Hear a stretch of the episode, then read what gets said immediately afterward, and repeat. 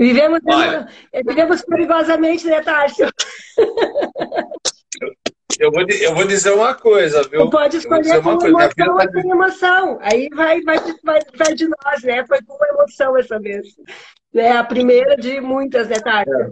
Bom, então deixa eu fazer a apresentação é do meu convidado, né? O doutor Tárcio Coutinho, uma fera em, em, planejamento patrimonial sucessório. Ele atua lá na cidade de Santos, em São Paulo. É um grande amigo e um profundo conhecedor do tema que eu fiquei aqui tentando desenrolar sozinha até ele entrar e a gente descobrir, né, Tárcio? Mas então dá o ar da tua graça aí para o nosso povo, que já estavam ansiosos para falar contigo também. É, bom, eu, eu boa noite para todo mundo. Uma satisfação muito grande poder falar com você, desde, é, poder esclarecer para as pessoas e trazer essa notícia, trazer a informação a respeito do planejamento patrimonial da família. Eu confesso que eu tenho muito problema com a parte tecnológica. Temos. Isso aí, minha filha veio aqui, minha esposa veio aqui, elas estavam tudo aqui em volta tentando e tal, mas o que importa é que a gente conseguiu, conseguiu a, a, o contato agora e podemos falar, podemos passar informação para as pessoas a respeito do planejamento patrimonial. Bom, eu atuo aqui na, na região da Baixada Santista, né? Tenho clientes até Caraguatatuba, Ubatuba e, e ainda para o litoral norte, e aqui no ABC Paulista também. É, o litoral sul, a gente está com atendimento até Peruíbe, daqui de Santos, então, quer dizer, tem uma gama de pessoas muito grande que a gente tem como levar informação, é, levar informação que, na verdade, é muito preciosa, né? É muito preciosa por conta de que é, ninguém Ninguém sabe sobre, sobre o tema planejamento patrimonial da família. Apesar São pouquíssimas é um assunto muito antigo, né, Tárcio? É, é, é, não é uma coisa nova, né? Que não é divulgada e a gente hoje pode fazer isso, né? Exato. E, e pelo meu histórico na, na advocacia, que eu gostaria de colocar para você, eu sou formado já há 30 anos, né? E no começo da carreira, fazia aquela advocacia de, de, de garimpo, queria cliente de tudo quanto era lado. Cheguei a fazer até júris tal. Gosto de falar, gosto de me expor, gosto de, de, de participar de, de, debates. Então, é, com o passar do tempo, fui vendo que a especialização era o melhor campo de atuação no trabalho. Eu fiquei muito tempo aí é, voltado à lei de incentivo ao esporte. A, um setor do meu escritório, ele atua diretamente com isso, né? E já de dois anos para cá, um planejamento patrimonial da família. Porque eu percebi a, a, a possibilidade de levar informação levar direito às pessoas sem ter que pisar num fórum. Para pisar no fórum é muito raro quando algum amigo pede, algum parente pede, etc., mas é, dificilmente eu entro numa demanda judicial. A gente tem a possibilidade de realizar o nosso ofício, realizar o nosso trabalho levando é, direito às pessoas, levando uh, justiça às pessoas, porque é, é, o país ele é muito desequilibrado, na verdade. Né? Sempre que leva, que leva vantagem, sobretudo, são os políticos, é, os bilionários e tal. E a, a classe média ela fica vendida. Né? E no planejamento patrimonial da família, você que atua com maestria na tua região, imagino que deva ser muito semelhante, né? Nós pertencemos ao, ao time, Brasil, time Brasil de holding familiar, sabemos muito bem o que acontece. Todos os bilionários, todos os bilionários, têm o seu planejamento patrimonial feito.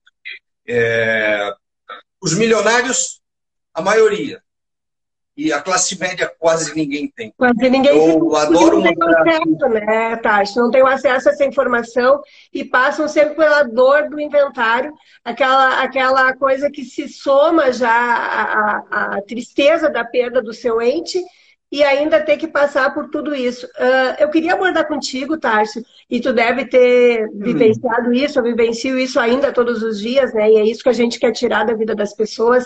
Né? Como fica o planejamento com relação a, a, a, a, vivência entre famílias, a vivência dos herdeiros, né? O que se evita com esse planejamento, né? Porque eu, eu, eu experienciei muito e ainda experiencio a, a briga entre irmãos, a briga entre os sucessores, em função de testamento, em função de que não aceitam a partilha, ou que querem aquele bem, ou que se acham preteridos pelo pai ou pela mãe.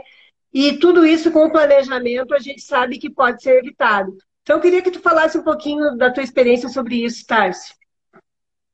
É interessante você tocar nesse assunto, porque ainda ontem eu fiz um atendimento a, a um casal, um casal do interior de São Paulo, é, e o que, que acontecia com eles? É, na verdade, na verdade, eles eram um casal, e eles têm filhos em comum, e, e constituíram novas famílias, só que nenhum deles teve filho com, com, com um novo companheiro, companheira, etc. Né? É, e eles têm uma conversa é, muito, muito aberta, muito tranquila entre. São, são grandes amigos. Esse casal é um casal de, de, de grandes amigos. E eles têm uma preocupação a respeito de, de, alguma eventual comunicação, que bem que eles venham a herdar dos seus pais que ainda são vivos, estão vivos, etc., é, de prejudicar os filhos. Então, a, a, o planejamento patrimonial ele serve para isso, eles ainda têm bens em comum, apesar de divorciados, eles ainda têm bens em comum. Então, eles querem realizar o planejamento patrimonial de maneira a que é, os filhos fiquem assegurados. Obviamente que a gente sabe, por questões aí que não há comunicação, etc. Entretanto, é, é importante a gente deixar. nesse caso, eu enxergo como uma blindagem, né? Eu, eu evito muito de, de, de citar esse termo, porque blindagem parece que é coisa que você está querendo esconder de alguém. E não, e não, é, não é o caso. Não é, é proteção. Exato. Uma proteção. Nesse caso, funcionaria mesmo como uma blindagem, que a pessoa não pode chegar lá e, e, e ficar batendo na, na porta para pleitear alguma coisa. Né? Então, é, o, o, o, que se, o que se consegue com, com planejamento patrimonial, de verdade, é se evitar um, um problema mais grave no futuro. Primeiramente, né, é o vídeo que eu gravei recentemente, que eu gosto muito de tocar nesse assunto, é, e a parte dos bilionários. Os bilionários, eles fazem porque eles não gostam de pagar imposto. A classe média, ela tem que fazer pelo porque amor à família. O amor, o amor do bilionário é um pouquinho diferente do amor do pessoal da classe média, né? Vamos e venhamos, a gente é. sabe que a verdade é essa, né? O amor ao dinheiro é um, o amor à família é outro. Então, eu entendo muito bem que a família de classe média, ela precisa ter essa informação e ter uma conversa aberta é, e, e, realizar o, o, planejamento patrimonial de maneira inteligente, uma maneira que o Estado não venha futuramente a tomar parte desse patrimônio. E a gente sabe, nós estamos no meio desse, nós estamos no, no, no meio desse, desse, desse incêndio que tem sido atualmente a, essa conversa sobre planejamento patrimonial. E a gente tem a informação de que os impostos vão aumentar, etc. E aí será que o filho, pessoas jovens falecendo, o jovem com 50 anos, é, aí eu tenho um filho que ainda está na faculdade. Dia, dia hoje com essa pandemia, né? Uh, quanta gente se foi sem imaginar que e sem ter, sem ter planejado absolutamente nada. Uh, de qualquer forma, né? Que, que não fosse através da, de construir esse sistema da holding, né? Uh, e, e, a gente vê que, que é uma tragédia, porque as pessoas não estavam nem preparadas para receber esse patrimônio, os herdeiros não estão preparados para perder o, o, seu ente e muito menos para fazer a transmissão desse patrimônio, né? Que é super caro, a gente sabe que é caro, é uma dor cada vez que a gente tem que passar um orçamento de, de, de honorários e de tributos e de despesas outras que vêm junto, né?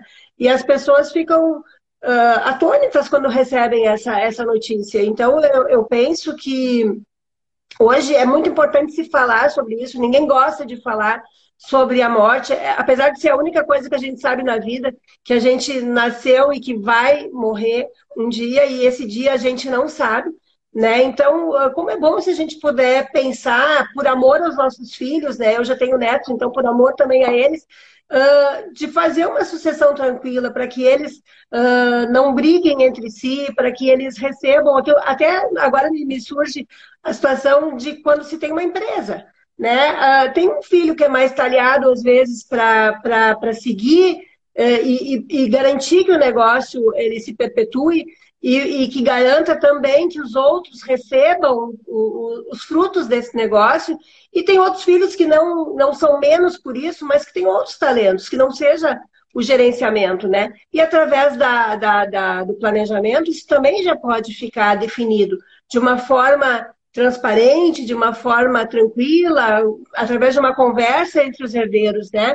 Junto com, os, com o patriarca, com a matriarca. Nós, vamos, nós pensamos assim, nós queremos definir que seja assim, tudo muito transparente, que quando chega o dia que a pessoa não esteja mais aqui, o, aqueles herdeiros eles já sabem tudo como vai acontecer, isso já é tranquilo. Se já a discussão se tiver que ter acontecido já aconteceu, né? E aí quando quando os, os donos do patrimônio estão juntos, obviamente que isso é uma coisa muito mais leve, né? Eu não sei como é que tu vive, a, como é que tu enxerga As duas certezas, as duas certezas que nós temos são as seguintes: é, é a morte e a outra, aumento de imposto. Não só imposto do, do ITCM, não, mas qualquer um deles, qualquer um. todos eles vão aumentar. Nunca, eles nunca vão abaixar. Então, são as certezas que nós temos na vida. E, e por conta da história da pandemia que nós estávamos falando, é, foi amplamente divulgado, que saiu nos jornais aí, a busca pela realização do testamento, pela formalização de um testamento, é, porque as pessoas estão com medo. 41% de, de né? De é, percentual, uma loucura, exato. por desinformação também. Exato.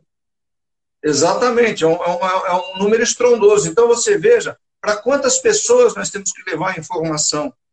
A nossa, a nossa, é, nós temos essa obrigação como profissionais é, do direito, profissionais que atuamos, atuamos no, no, no, nessa esfera, de levar essa informação. E a gente tem é, feito o nosso papel. Nós temos feito o nosso papel aqui, é, divulgando, etc. E você, acredite ou não, acredite ou não, já foi procurado por várias pessoas, várias pessoas, acredito que aí deva ter acontecido a mesma coisa, que assistem aos nossos vídeos, e aí, é, assim, olha, é, sabe aquele negócio que você falou lá a respeito do inventário, não precisa ter inventário? Morreu meu parente, eu queria fazer esse negócio. Espera um pouquinho, amigo. Não mais. Está um pouquinho atrasado. É. Entendeu? É, exato. É duplador é, quando a gente e... percebe essa pessoa, né? Porque não tem, é, é, não tem como se resolver mais esse problema, né? É, antes e não, não depois. É, e a gente, poxa vida, participa de, de, de, de, entrevistas em televisão, escreve, faz, faz vídeo, etc. A gente tenta levar informação, as pessoas estão perdendo tempo. E aí, a, a, Pode demorar um pouco mais de tempo, obviamente, para vir o evento morte, etc. Mas a questão do aumento de imposto era é, já já. Aquela, aquela, o CONFAS buscando colocar o teto a, ao invés de 8%, que é hoje aqui no Brasil, eles querem passar para 20%, a possibilidade de se aumentar bem mais. Então, a, o Estado, ele aos poucos está tomando o patrimônio das pessoas. E aonde a gente vai parar com isso? E exatamente aquela parte mais importante que você falou, como vão ficar as famílias? Aí, às vezes, você tem, tem, tem famílias que elas não são é, aquelas famílias ajeitadinhas, tal, o papai e mamãe morando em casa com o filhinho, etc. E o filhinho cresce, vai para a faculdade, casa, vai embora, etc. E tem a sua. Não. As famílias têm problemas. Cada vez as famílias têm problemas. Divórcio, é, filho fora do casamento, tem uma série de. O, o, o, cara da família lá quer se divertir, quer ter filho fora do casamento, e na hora, do, do na hora que ele morrer, ele vai deixar aquele, aquela confusão toda para as famílias brigarem por conta de bens. Então, tem que ter é, inteligência, tem que ter consciência para parar e realizar, porque acho que, sinceramente, eu não sei como é que uma pessoa consegue é, descansar em paz eternamente, deixando um rabo de foguete desse todos para os filhos. Porque às vezes não passa é... muito na cabeça que pode estar tá deixando esse rabo de foguete, né? As pessoas não. É justamente pela, pela negativa da morte que a gente não pensa, a gente planeja tudo na vida, né? Mas não planeja esse momento. E que, na verdade. Planeja. Só um detalhe, planeja até a compra da campa, né? Vê, vê se pode. É. Tem gente que tem paga condomínio de campa lá que não sabe quando vai usar, e, e a parte principal, que é proteger o bem para o filho, não faz, né? Então é. isso é grave, desculpe. Não, não, mas é, é, disso mesmo. A conversa é para fluir assim mesmo, tranquila, né? É, estamos batendo um papo. E, e, na verdade, a minha, eu, eu fico pensando né, nas pessoas, uh, como, é, como elas se portam com relação a isso, né? A dificuldade que tem, e muitas, muita gente hoje, a partir do que se tem falado, uh, também já vem perguntando, já vem procurando, já vem dizendo, olha, eu preciso me, eu preciso me antenar, eu preciso fazer alguma coisa. E o que eu tenho para dizer é que assim, o tempo é hoje, o tempo urge. Por mais que a gente seja jovem ou que, que, que imagina-se que vai se levar muito tempo, né? Mas se não fosse só pelo tempo que a gente não sabe o que tem, por essa situação do imposto que tu acabou de falar, né, Tarso? Porque estão ali os projetos de lei, estão ali as emendas constitucionais que estão na porta, e daqui a pouquinho acontece. O nosso imposto aqui é o mais barato, um dos mais baratos do mundo, embora ele tenha um impacto muito grande na herança, né? A despesa do inventário é impactante que pode levar de 20% a 40% do patrimônio, dependendo da situação. Né? Tem que vender o imóvel para pagar a conta. Quantos não? Né? Ou fica aquele, eh, fica aquele bem lá irregular o resto da vida, porque não tem como vender, daí um ocupa, não paga aluguel, o outro. Às vezes um, um dos herdeiros só tem o dinheiro para fazer, o outro não tem. Então, tudo isso pode ser evitado né, através do planejamento, que é inteligente, que, que, que é transparente, que é mais barato, que é mais rápido. Pensa o quanto leva o tempo de um processo de inventário e quanto leva o tempo de constituir uma empresa, de 30 dias para 30 anos, às vezes, né? Eu já tive um desses lá que estava criando bolor na minha mesa, né? Cada vez que vinha. E cada, quanto mais as pessoas vão morrendo, hoje, hoje mesmo, estava fazendo um, a pessoa desistiu, né? Era um patrimônio mínimo, mas eram oito irmãos. Desses oito irmãos, no meio e até depois que faleceu a mãe, morreu mais um irmão. Então tinha, acho que cinco ou seis sobrinhos na história. Um sobrinho falecido, então mexia até com dores. A pessoa hoje ela me disse assim: Deise, me desculpa se eu te devo alguma coisa até aqui, mas eu acabei de desistir, eu vou deixar assim. Então, uh, essas coisas podem ser evitadas, né? E aí fica só entre os primeiros sempre, né? Não tem tanta tanto palpite, tanta gente para dividir, tanta gente para mudar e, e, discutir a situação, né? É muito complicado isso. É, uma, um, um, dos fatores é, principais que levam as pessoas a ter um pouco de aversão a querer é, resolver, querer criar o seu sistema de planejamento patrimonial é, é, veja, nós pertencemos ao time Brasil de holding familiar. Nós somos cerca de 1.200 advogados no Brasil inteiro. O Brasil tem 1 milhão e 200 mil advogados.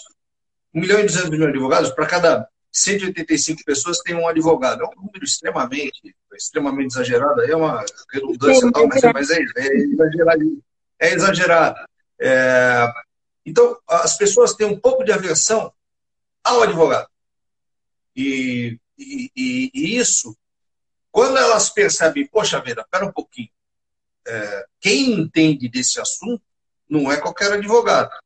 Todo, o advogado que não entende sobre, sobre essa matéria, ele vai falar, não, isso aí, é, isso aí não existe, tal, é a pessoa desinformada, que está atuando em outra área, etc. Então, é, acaba desaconselhando aquele advogado que é amigo da pessoa que se interessou pelo assunto. Então, para elas procurarem um advogado, é, que em tese seria é, desconhecido dela, não seria um amigo dela, ah, existe um pouco de aversão.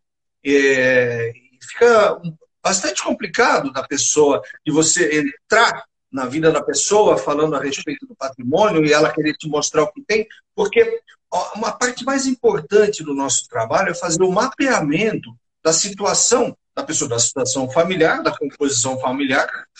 Ela pode ser aquela tradicional, como pode ter também. As peculiaridades, é, né? Exato, exato. Então, gente, esse mapeamento ele é muito importante. Nós precisamos das informações a respeito é, dos bens da pessoa. E a pessoa não te conhece, ela fica desconfortável. Mas é, esse desconforto ele é momentâneo. E quando conhece alguém do time Brasil, poxa vida, é, participar dessa equipe é fenomenal. Nós temos aí uh, amigos uh, no Nordeste, você está no Sul, eu estou aqui no Sudeste, temos aqui no interior de São Paulo, uh, Minas Gerais, nós temos pessoas extremamente capacitadas e aptas a poder levar informação, a poder mostrar um desenho para a família de como vai ficar a sua situação, do problema que ela vai enfrentar, se, se ou que a família vai enfrentar se tiver, se tiver ocorrência de um inventário. É, pela minha idade, vai, eu tenho vários amigos aí que, que têm pais que estão, alguns é, acamados, desenganados, que eles são procuradores, etc. Eles ainda têm receio de querer realizar o planejamento patrimonial. Quando a gente mostra no papel o tamanho da economia de bens que ele vai ter, que a família não vai ter. 90% bem, a... mais ou menos, né, Tárcio? De 80% a 90% de, de economia, né? Sobre o custo. Né? Se... Justamente. Justamente. Então, é, quando a gente demonstra para a pessoa é, esse benefício que ela vai ter, aliado também a evitar um problema judicial, imagina o inventário que já está rolando aí há não sei quantos anos, é, nossa querida amiga doutora Karina Abadjapur, ela fez um levantamento dos inventários mais antigos do mundo, do Brasil, etc. Esses são processos físicos que ficaram parados no fórum aí, sem andamento por conta da Covid. Por quanto tempo? Aí depois, depois vão andar só os eletrônicos, etc. Então, vejam os transtornos que pode, pode ter greve de servidor público, aí agora teve a pandemia. Não, e a coisa não funciona, não flui. Imagina para você levantar um alvará em um processo Sim. judicial, você precisa vender uma casa com urgência para poder pagar imposto. É, é, ainda vai, é uma loucura. Ainda pela situação, se tiver um filho menor, que venha, vem o Ministério Público, vem o juiz para pensar se isso é bom ou não é bom. E aí, a, a, o teu patrimônio, aquilo que, que tu, às vezes fica a matriarca, ou fica o patriarca, como está ali sobrando, né? E, e também ainda foi ele que construiu. E tem uma terceira pessoa que vai dizer se pode ou se não pode, se a opção é boa, se o preço é justo, quando na verdade quem tem que decidir são os interessados, os, os herdeiros, a sucessão. Então isso é, é muito Exato. complicado, né? E aqui ainda aqui no Rio Grande do Sul nós estamos vivendo um, um problema hoje que, que tem o, o, o sistema está colapsado. Então já fazem depois de todas, teve os, tiveram os hackers, agora nós temos o colapso do sistema. Então, assim, ó, por tempo indeterminado, os processos físicos não vão andar. Nós tínhamos uma opção de entrar com uma petição eletrônica, isso também não dá mais, porque o, o sistema colapsou. Então, assim, ó, a gente pode fazer isso de uma forma muito mais fácil, muito mais tranquila, sem depender de terceiras pessoas, dependendo única e exclusivamente da vontade dos titulares do patrimônio, depois de organizado o seu patrimônio, depois de, de, de discutidos os interesses, depois de delineado um caminho a seguir com a sucessão, que é muito mais tranquilo, muito mais barato, muito mais. O planejamento é planejado, vamos ser redundantes de novo, né? Mas que tu pode, inclusive, uh, uh, pensar no custo disso, né? Tu vai organizando as tuas economias, cabe no teu bolso né? E os honorários são muito mais baratos, são muito mais em conta, tudo. Então, assim, ó, a, a gente às vezes pode até estar tá trabalhando contra, né? Mas é o prazer de tu ver o teu cliente chegar no escritório e ele sair satisfeito, porque o que, que acontece com o inventário? Vai me dizer, Tarso, a pessoa entra lá e ela tá doída.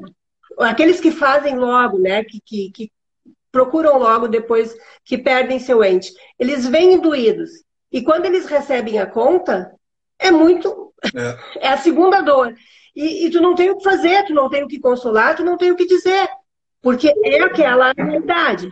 Aí ele vai embora com a partilha feita, mas pior do que ele entrou. Ele sai muito Certamente. entrou. Né? Então, assim, não, não, tem coisa melhor, né? E a gente está aqui para informar justamente isso. Nosso trabalho, estou levando por missão hoje, assim, é informar, realmente é mudar o paradigma, é mudar que as pessoas pensem que elas, elas têm alternativa. Basta se antecipar, né? Porque depois, como tu disseste, não, não tem mais o que fazer, né? É, não, a gente Exato. não consegue ajudar. Né, tá? Exato. Só, só depois de terminar esse inventário, aí se cria um sistema de planejamento patrimonial, que é um dos fatores que, que, que acabam é, trazendo pessoas a buscarem pelo serviço, porque elas já sentiram a dor anterior, é, já sentiram a dor é, por conta de, de terem é, um dado andamento no inventário pelo falecimento de alguém da família. Então, é, a gente tenta levar a informação para que ela não tenha duas dores aí, né? A dor do, do prazo que leva. Uh, porque, veja, você fala a respeito também é, de, de, de, que é muito mais barato se realizar um planejamento patrimonial da família. Mas para o profissional que atua nessa área, se a gente consegue terminar um planejamento patrimonial de três a quatro meses, é, até chutando alto, vai. Três meses eu acho que é o ideal, mas digamos que possa levar cinco meses.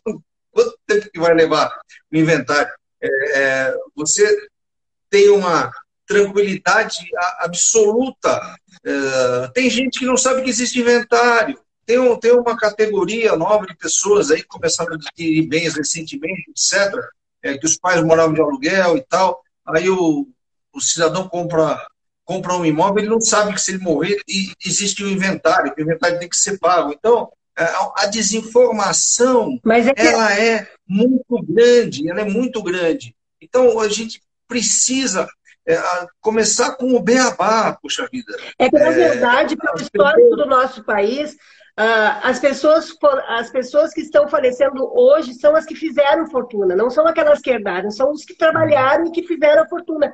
Então, ele, uh, não, a gente não está habituado a pensar nisso. Quem já vivenciou, talvez, quando por, por perdas uh, antecipadas, né? Pessoas mais jovens têm sido, coisa assim. Mas, claro, não é tão recente, mas é uma a cultura para se mudar, né? Para as pessoas se darem conta realmente do que acontece. Porque todo mundo sabe, ah, é caro. Mas quando chega lá, não, não tem noção do quanto é caro. Né? E, e é, não tem como, e não tem como se evitar, né? Aqui, aqui no Sul já, já tem um projeto, inclusive, do nosso governador querendo subir a alíquota né, para o máximo. Nós ainda não aplicamos a, os 8%, né? E nós temos um, uma tributação que ela é escalonada, né? Então ela varia de zero, ainda tem uma parte que é isenta, mas de zero a 6%, né? Mas ele estava louco para pegar e, e ir para os 8%, né? E aí, se aumentar o teto lá na, na nossa Constituição, aí sim, aí sim todo mundo está querendo isso, né? E aí, imagina o impacto que isso dá. As pessoas não podem mais ter patrimônio no nome. A empresa justamente não tem isso, né? A empresa, ela tem a vida que tu quiser dar para ela. Nós não temos vida eterna. Então, não devemos ter bens, né? Como a gente já disse entre nós, né, tá? Nosso lema. É nosso lema. É nosso lema. Né? Quem não tem vida, Quem não tem vida eterna não tem que ter bens, né? né? É, essa parte referente, essa parte referente anterior que nós tínhamos dito sobre uh, os andamentos processuais, etc. Você disse que colapsou o sistema aí no teu estado, tal, pois isso que está colapsado acho que no Brasil inteiro faz tempo e ninguém quer enxergar. Porque, na, na realidade, é, como nós dissemos, os bilionários não têm problema nenhum porque eles já realizaram o planejamento deles. Aí, quando os políticos também. Então, você acha que o político está preocupado se o sistema judiciário está funcionando, se está andando ou não? ele está um pouco se lixando. Para ele, está tudo em paz. Então, é, é, isso não vai consertar nunca. Só existe a forma. A legislação é de 1976. E ninguém sabe disso. Se não é o time holding propagar isso diuturnamente com os nossos vídeos, é, nós passamos essa informação, você faz o teu trabalho no teu estado, nosso querido Gil Carlos faz o trabalho lá no, no, Nordeste, o Fausto em Niterói, Rio de Janeiro, é, vários colegas nossos, a Rochelle também, a Renata, Renata. A Paranaguá. Carinha. Nossa, nós temos uma equipe assim de primeiríssima, de primeiríssima linha, é, diariamente falando sobre o sistema de planejamento patrimonial. É, se, se, se, as pessoas não começarem a falar, espera um pouquinho, esse negócio que, que, que, que essa pessoa está dizendo aí, isso aí é para mim. Isso é para mim, isso me, isso me afeta, vai afetar minha família, vai afetar meus filhos.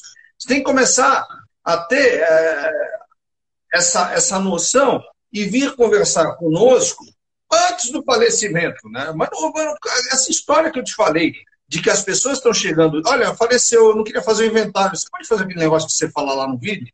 Poxa vida, é, é, a pessoa precisa ter clareza, precisa pegar essa informação é, ouvir, consultar, é, essa conversa não custa nada. Vem conversar com a gente. Vai, onde, independentemente de onde você estiver, vai ter alguém do time Brasil, de, de, de holding familiar, que vai poder prestar o esclarecimento. E a pessoa vai falar: Poxa vida, eu preciso desse negócio. Eu não sei se eu vou estar aqui amanhã. Às vezes o cara é, tem um trabalho que ele viaja toda hora de carro para lá e para cá, está sujeito a acidente. Agora nós temos a pandemia. Tem uma série de circunstâncias que podem é, agravar um problema familiar, acabar com o patrimônio da família. E o Estado vai querer acabar com o patrimônio da família promovendo esses aumentos. O Estado vai acabar sendo dono de todos os imóveis, vai acabar sendo dono de tudo, por ganância. E, e, eles têm a desculpa. Não, é o Brasil é o que menos tributa no mundo. A gente sabe que, que, que a conta vai chegar, e se as pessoas não ouvirem o que nós estamos dizendo, ah, ah, certamente elas vão ter problema muito grave pela frente. Só para aproveitar, meu copinho dos Jogos Olímpicos aqui, que foi no Rio de Janeiro, eu estava lá. Falo demais, eu preciso dar um golinho. então, tá, Tars. Eu acho que a gente pode ir ficando por aqui. Eu acho que a gente trouxe algumas, levantou algumas questões. E mais adiante, em outras lives, a gente vai aprofundar de outra forma, com outras abordagens também, né? Mas hoje mais era era para chamar a atenção uh, das pessoas que nos assistem, para que elas uh, tenham a informação e também levem a informação, né? Nos ajude a disseminar essa informação, que eu acho que é, é, é muito importante, né? Porque ela, ela tem realmente a, o intuito de, de mudar o paradigma das pessoas, de fazer com que elas reflitam sobre isso, que elas se previnam, que, que por amor aos seus filhos, né? E a, a gente sabe que isso também é ato de amor, né? Porque hoje quem teria, quem, quem, quem olhando para os seus, uh, poderia dizer assim, o meu filho tem a condição de inventariar o patrimônio que eu vou deixar para ele, que seja uma casa. É muito, tem muito mais impacto uh, na, na, classe média que tem um patrimônio uh, que trabalhou duro, que, que, que ainda trabalha até para manter esse patrimônio, né? E pensar assim, o que, que vai ser do meu filho? Como é que ele vai fazer se eu partir hoje? Se eu partir hoje, o que, que acontece? Ele tem a condição, ele é menor, vai ter alguém por ele que vai ter, vai ter esse socorro, vai ter que vender essa casa que talvez eu ainda esteja pagando, esse carro, né? Então, é, é, essa reflexão é que eu acho que, que as pessoas têm que começar a fazer, né? E, e mudar, realmente mudar a forma, a conduta. E é, é muito simples, né? Não, não requer grandes uh, engenharias, né? Basta que tu tenha o um profissional que, que, que, conheça do assunto, que possa auxiliar de como fazer esse planejamento, para inserir todos, porque, porque o que a gente não disse, mas que deve ficar muito claro, esse sistema ele não vem para prejudicar, ele não vem para tirar direitos, ele vem justamente para proteger a todos, inclusive aqueles que não estão ali do ladinho, que seja aquele filho que nasceu antes do casamento, fora do casamento, né? Mas é para proteção de todos, para proteção de direitos. Então, se, se a, a intenção é vou agora fazer para sonegar, não, não é para isso que a gente está falando. É justamente para que todos tenham garantido seus direitos naquele momento que o titular do patrimônio já não vai estar tá mais para fazer a proteção, para fazer, para apaziguar os ânimos entre os filhos, né? Ó, oh, não, é assim, é sabe? Aí, nesse momento, já está tudo resolvido com todas as partes sabendo do que está acontecendo. É, nós temos que utilizar a legislação em nosso favor. Se é uma coisa que nós podemos imitar dos políticos e dos bilionários, é a utilização da lei, dessa lei que protege o patrimônio da família. É o planejamento patrimonial é, da família pela, pela, pela, pelo sistema de holding, né? E é algo que a gente pode copiar dos bilionários e dos políticos. Então, é, muita coisa deles a gente não pode e outras a gente nem deve, mas isso é absolutamente necessário. É. Então, de, de, verdade, eu fiquei bastante emocionado de poder ter sido chamado por você para poder conversar. É, sei que a tua cidade é fantástica, eu adoro o Rio Grande do Sul, de verdade. É, eu quero voltar logo para aí. Já Seja muito bem-vindo, retorne. É, com a lei de incentivo ao esporte, já tive clientes aí e tal. Então, muito bom participar dessa conversa contigo. É, sei que até andar a fila de novo eu chegar a conversar com vocês, às vezes pode demorar um pouco, né? Nós temos aí vários amigos aí em todo o Brasil. Mas a gente, a gente pode debater, tá? conversar. Se encontrando sim. É, Foi então... uma honra poder contar contigo aqui, né? É. Trazer luz de uma forma tão leve, tão descontraída, né? Assim, realmente um bate-papo, que era é. a intenção, não era nada muito formal, era, era uma conversa sobre, né? Como se a gente estivesse na sala de casa conversando, né? Só faltou a tacinha de vinho. É, Acho que advogado é cheio de frescura, mas não, tem advogado humano também. Não, é diferente. Tem que ser. A, a, é, é, a, parte, a parte importante é que a informação tenha chegado e que eles vejam que eles podem, pelo menos, é, conversar com alguém do time Brasil de holding familiar para que desenhe um mapa, para vejam a viabilidade de um sistema. Quanto que a pessoa vai economizar futuramente é, se, se tiver um planejamento realizado e poder ter um descanso eterno em paz. Em paz. Deise, muito obrigado, muito obrigado por essa conversa de verdade. É, Eu que te agradeço. É, bastante feliz de conversar com você, tá bom? Tá joia, então. Boa noite, boa noite, pessoal. Até uma próxima. Valeu, obrigado. Tchau, tchau. Beijão aí. Tchau.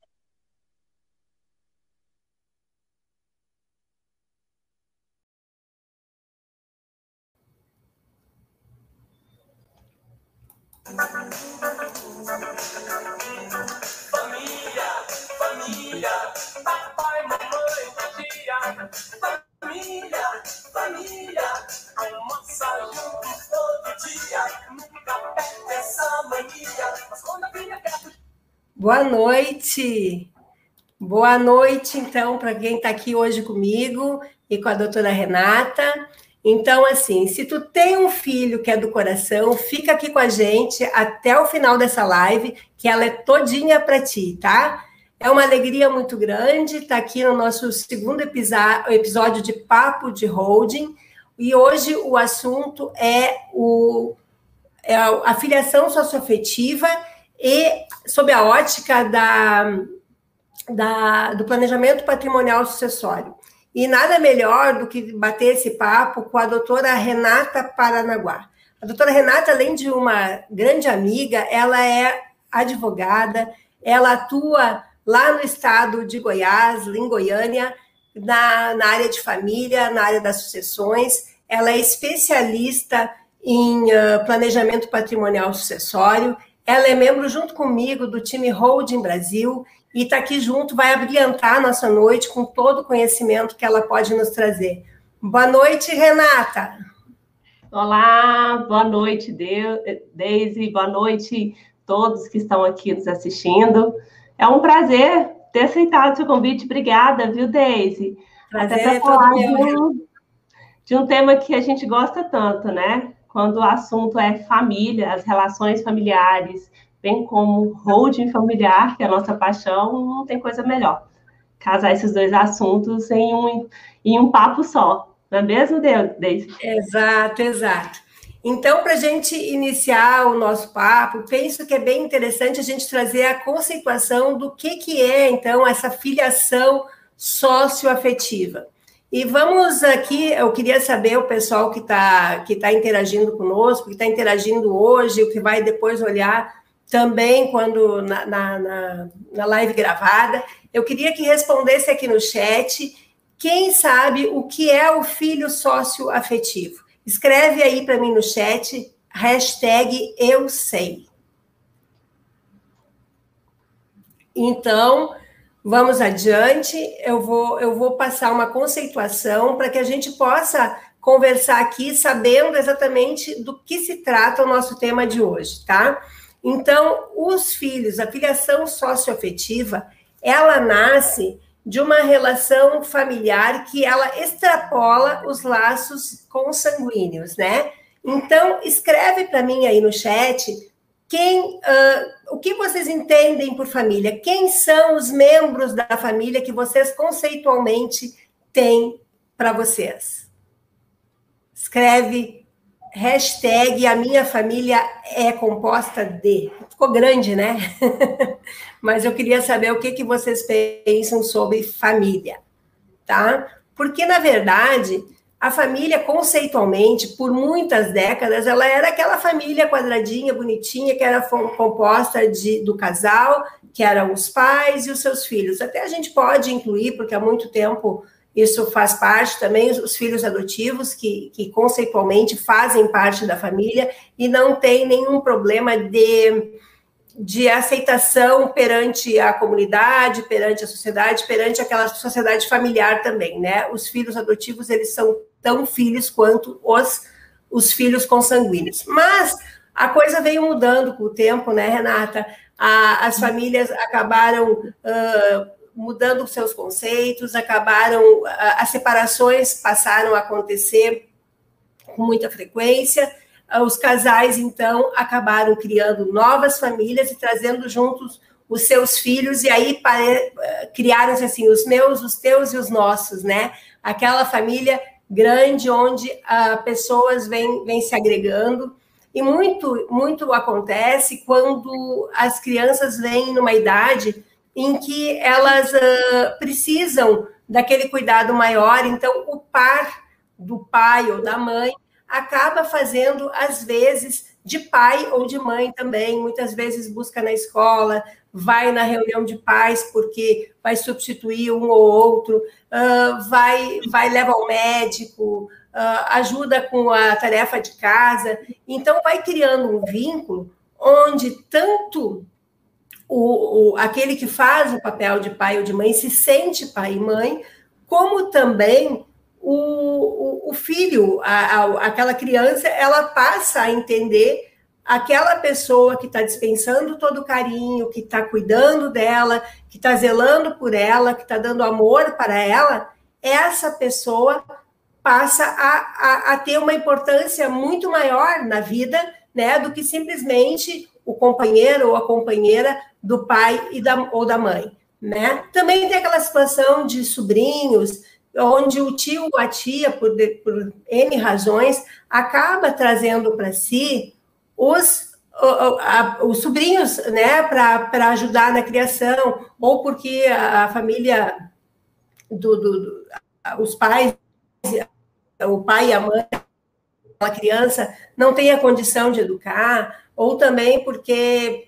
um deles morreu, então passa a ser o, aquele que vai fazer, às vezes, né, Renata, de cuidar daquela criança, né? Então, a gente teria aqui N exemplos para dar para vocês, mas o que é importante que, que, que se saiba é que, na verdade, uh, para se conceituar a filiação socioafetiva, precisa existir o sentimento, né? Por isso a gente fala em, em, uh, em filho do coração, né? Ele nasce simplesmente, essa filiação nasce do sentimento. O pai se sente pai, a mãe se sente mãe, o filho se sente filho por toda uma vida. Então não basta as relações assim estarmos todos à mesa, uh, mas uh, vai muito além disso, né? Então conceitualmente uh, precisa haver o sentimento, né? O sentimento de pai, de mãe e de filho, né? Então escreve para mim aí, se tu que está tá, tá nos assistindo, se tu já conhece uh, famílias que vivem dessa forma, se conhece alguém que vive numa relação de, de filiação socioafetiva, ou se tu mesmo vive, só diga hashtag eu.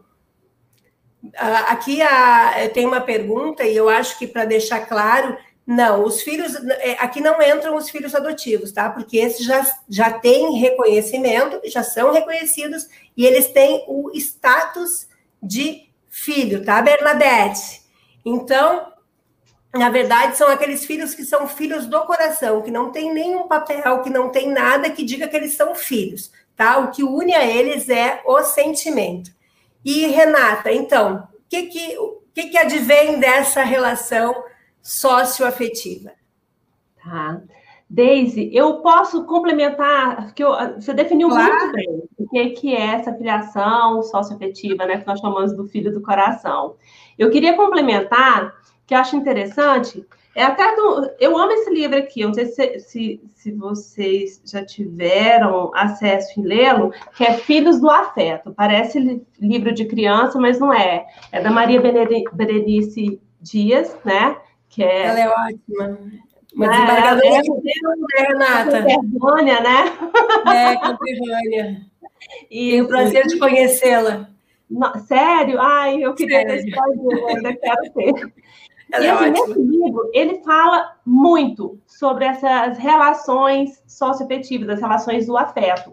E aqui, só para complementar o que você falou, é, aqui ela, na verdade, quem está falando aqui é até o professor o Roberto da Cunha Pereira. Ela cita o Roberto da Cunha Pereira, onde fala o seguinte: ó, posse de estado de filho é quando a vida privada transcende a intimidade do lar e se manifesta publicamente, recebendo reconhecimento público e notório, tratamento social ostensivo. É tipo assim, tudo que você disse, né, Daisy? Só, e, e com um nomezinho, é muito importante a notoriedade, a publicidade. É, é um afeto que ele transcende as paredes do lar. Né? É aquele afeto que confunde, que, vamos supor, muitas vezes se a pessoa ela não teve, ela não conheceu o pai biológico daquela criança, socialmente, quando vê aquele pai ou aquela mãe junto com aquela criança, ela vai, vai não, não, vai ter dúvida que ali é uma relação de pai e filho. Ela é, entende isso. É bem interessante, que eu acho que essa chavezinha também vai fazer toda a diferença na hora que for distinguir, distinguir né, o que é uma relação socioafetiva de uma relação de carinho, que é muito, muito, muito importante. Agora, até em cima de que você acabou de me perguntar, né, Deise? Você me perguntando sobre essa questão do, do ordenamento jurídico, correto? Né? Se, se, dessa questão da, da previsão. É, nosso Código Civil, nosso ordenamento jurídico, né, ele, ele prevê o seguinte, né, ele prevê o que, que é parentesco, vamos dizer assim. Aí ele fala que o parentesco né? Que tipo assim, que o parentesco ele pode ser natural, que no caso são os, os biológicos consanguíneos, né? Bem como o, o civil, que no caso aqui são os legalizados, que é a adoção legalizada, como a Bernadette ela colocou aqui né, nos comentários. É, e, e, a outra coisa que é bem interessante, assim, conforme resulte de consanguinidade ou outra origem. Essa outra origem, ela fica meio aberta, tipo assim, o que, que é outra origem? Nessa outra origem, ela pode entrar a questão dessas adoções à brasileira, ou a questão também do. Ai, como é que a gente costuma falar? É, filho. Como é que a gente fala? Meu filho de criação. Filho de né? criação. Filho de acontecia criação. muito, né, Renata? Isso, assim, lá naquelas fazendas, assim, aquelas, aquelas crianças que muitas vezes ficavam por lá e, e, e uh, os pais iam embora e uh, simplesmente iam sendo criados, né? Filhos de criação. Levando, levando. Assim, essas são, são as relações, né? Vamos dizer o seguinte, que são de outra origem. Era muito comum, ainda é comum esse tipo de, de relação. E muita gente vai deixando também, né, Deise? Muitas pessoas, o seguinte, é, pega ali aquele sobrinho para cuidar, ama como se fosse um filho, tem amor como filho, só que não se preocupa, às vezes acha tão burocrático, tão cansativo ter que regularizar aquela situação, no caso de, pode ser dizer, de adoção, ou até da sócio-afetividade, que a gente está querendo dizer aqui, que vai Sim. deixando, vai deixando, e aí quando precisa fazer uma matrícula da escola, ou precisa de alguma coisa onde precisa, literalmente, né, do da autorização dos pais, aí pega o documento, leva para o pai autorizar, volta. É um. É, é uma paternidade sem segurança para as duas pontas, né? Sem essa segurança enquanto a criança está aqui, né? Enquanto estamos aqui, bem como, como eu já falei adiante, né? Que é a questão da sucessão. Como que fica essas relações onde elas não têm essa segurança toda? Mas em relação a isso, né, mesmo o nosso Código Civil não estando assim tão é, tão claro essa questão assim do da socioafetividade, ela ela traz algumas coisas, ela, ela já, já temos jurisprudências, né? É bem comum, temos, já temos jurisprudência, principalmente jurisprudência do STJ, que, que declara, que já deixa claro, já reconhece a, a filiação socioafetiva, enunciados, e BDFAM, ele tem enunciado, assim, que é bem interessante, já deixa bem claro que aqui é o reconhecimento jurídico da filiação socioafetiva decorrem todos os direitos e deveres da autoridade parental. Quer dizer, ela deixa claro o seguinte, que a partir do momento que se reconhece a, a filiação socioafetiva, a partir do momento que ela é reconhecida, esse filho ele vai ter todos os direitos como os demais filhos biológicos. É interessante, mas para isso, né, Deise, precisa. Esse é o problema regulamentar. Temos um processo pela frente, né? Um processo muito, que desgasta, um processo que expõe, que a pessoa que está ali buscando esse reconhecimento, e nem sempre o reconhecimento é pela herança, é simplesmente para ter reconhecido aquela relação que, poxa, era meu pai ou era minha mãe, e isso precisa ser reconhecido. E a pessoa tem que se expor num processo, trazer provas, juntar o boletim escolar, trazer uma pessoa da, da, da, da comunidade em que ele vive para dizer sim, a, a, minha mãe ou meu pai do coração, como queiram chamar, tinha que, que uh, estar sempre comigo, me levou para o altar, recebeu meu namorado, uh, porque na verdade é, essas solicitações não vêm quando são as crianças são pequenas, elas vêm na fase adulto depois de uma vida vivida, né, Renata? Sim, sim. E estamos falando de, de, de relações extremamente comuns. É, essa, como falamos no início, né? A, o filho de criação, até como o Rodrigo também ajudou aqui na hora que, que eu acabei me perdendo em relação ao nome, bem como essas adoções brasileiras, como a gente falou, que elas sempre foram muito comuns, mas chegou um momento que veio a ser muito comum as outros tipos de relações, porque antes a, a família que era é, reconhecida né, dentro do nosso ordenamento jurídico era famílias pai, mãe e filhos.